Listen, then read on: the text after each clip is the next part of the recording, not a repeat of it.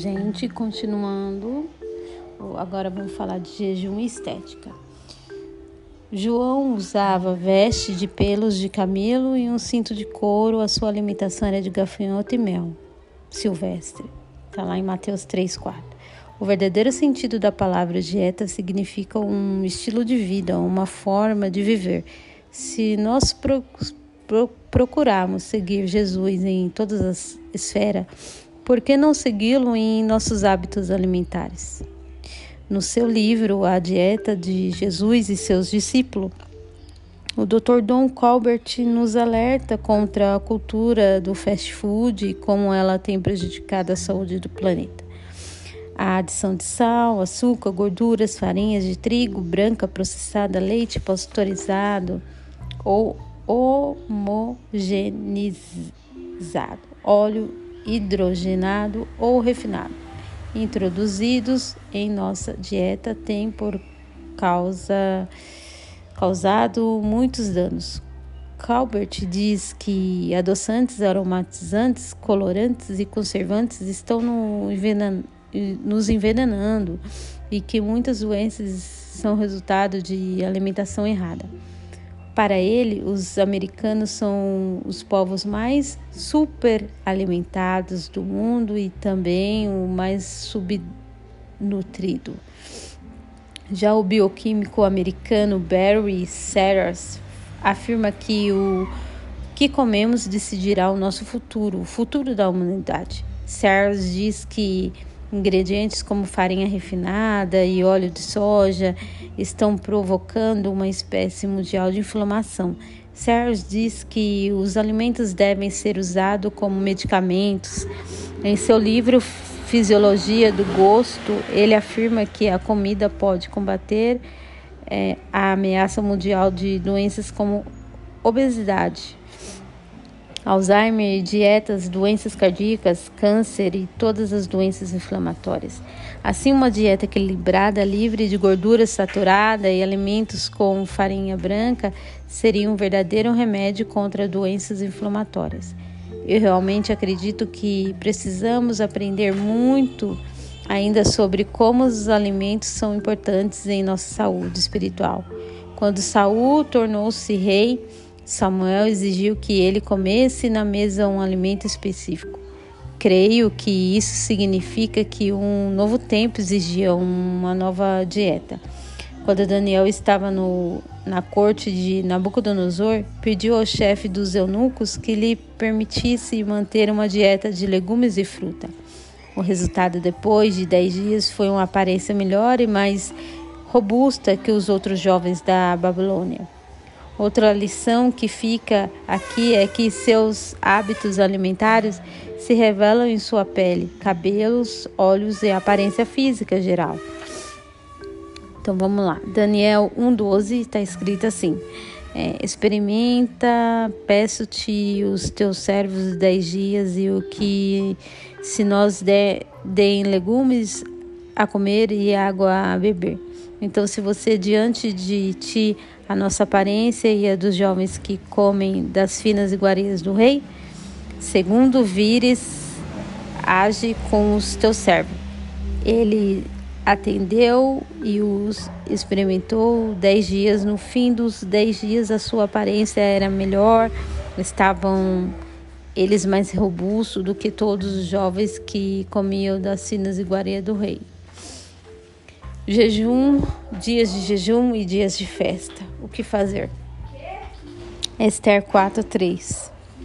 Esther, antes de ser escolhida como rainha, foi preparada durante um ano como todas as outras candidatas. Esther passou seis meses na mirra e mais seis meses em especiaria e perfume antes de se apresentar ao rei. Um ano de preparação para uma noite. A mirra estava presente no nascimento, unção e ressurreição de Jesus. No caso de Esther, a mirra era uma espécie de produto de limpeza para eliminar o cheiro da carne.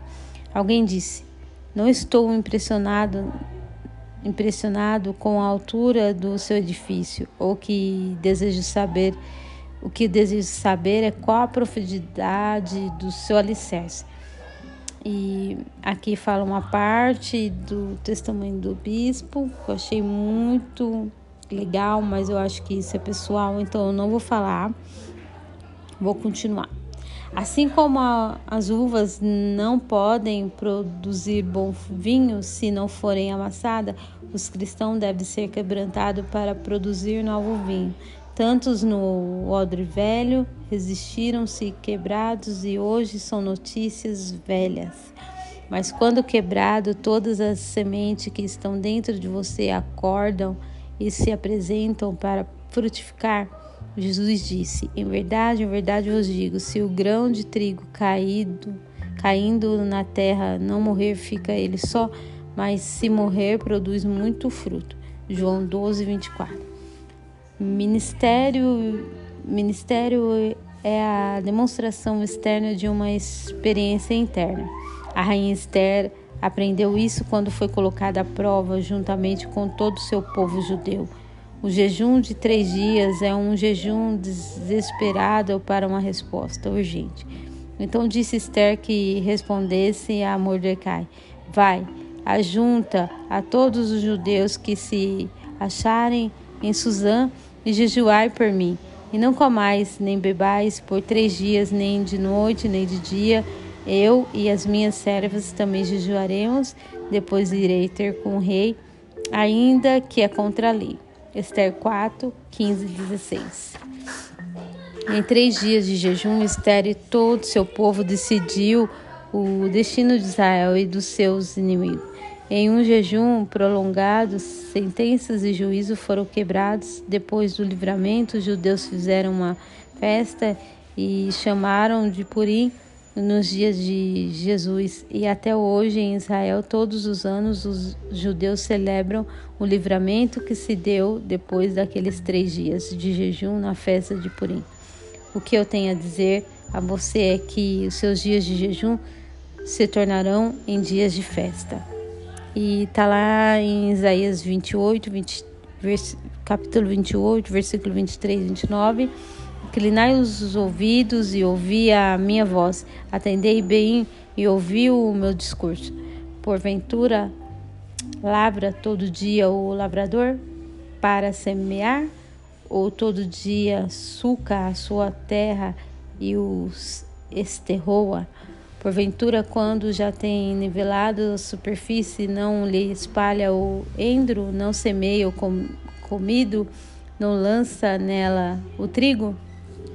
em leiras ou cevada no devido lugar ou a espelta na margem, pois o seu Deus assim o instrui devidamente e o ensina, porque o endro não se trilha com instrumento de trilhar, nem sobre o cominho se passa roda de carro, mas com a vara se sacode o endro e o cominho com pau. Acaso é esmiuçado o cereal?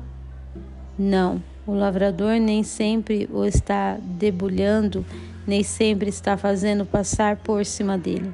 A roda do seu carro e, e os seus cavalos também isso procede do Senhor dos Exércitos. Ele é maravilhoso em conselho e grande em sabedoria. Bom, gente, aqui está algumas perguntas. Vamos lá, que eu vou deixar para vocês aqui nesse podcast. Quando jejuo, bem resumidamente, como eu fiz com o livro todo, bem resumo, só esses, esses dois tópicos que eu citei aqui, eu li ele inteiro, mas eu aconselho vocês comprar o livro Manual Bíblico do Jejum. É muito bom você ter ele, guardar ele e vai te ajudar como uma ferramenta poderosíssima para você ajudar outras pessoas.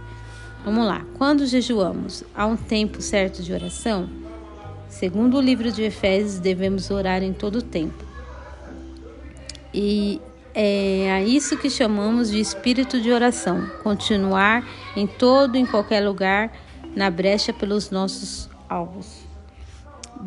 2. Deus vai achar meu propósito pequeno? Deus vai achar todos os nossos propósitos pequenos porque Ele é um Deus grande. 3. Quantas horas tem que jejuar? O tempo é você que estabelece. 4. O jejum pode ser só de alimento ou tem que ser de água também. Todo jejum acima de três dias descrito na Bíblia em que não houver ingestão de água havia características sobrenaturais. Moisés não comeu, não bebeu por 40 dias, e, mas estava imerso na glória de Deus do, no Monte Sinai. Elias caminhou 40 dias e 40 noites até Horebe, mas antes havia comido um pão e bebido água que lhe foi, que lhe foi servido por um anjo. É, esse daqui é um pequeno resumo, tá, gente? Mas eu não vou falar ele todo. Pergunta 5. Preciso jejuar com um único propósito ou posso ter vários motivos para que meu jejum se faça agradável? Sugiro que cada um coloque pelo menos cinco metas para o jejum. Pode ser até 10. Pergunta 6. Jejum de internet é considerado jejum ou jejum é somente aquele com que ausência com ausência de alimento? Qualquer tipo de abstinência para oração e adoração é um jejum, mas é importante fazer alguma coisa que realmente custe a você. Jejum é um sacrifício. Você pode até mesmo fazer jejum de língua falando menos, ou há casais que se separam e ficam sem sexo quando, claro que com mútuo consentimento. Há quem não assista a TV por 40 dias, não entra na internet, abre mão de cafezinho, etc. Bom, gente, esse foi o finalzinho. Desculpa pelo barulho, mas essas são as perguntas.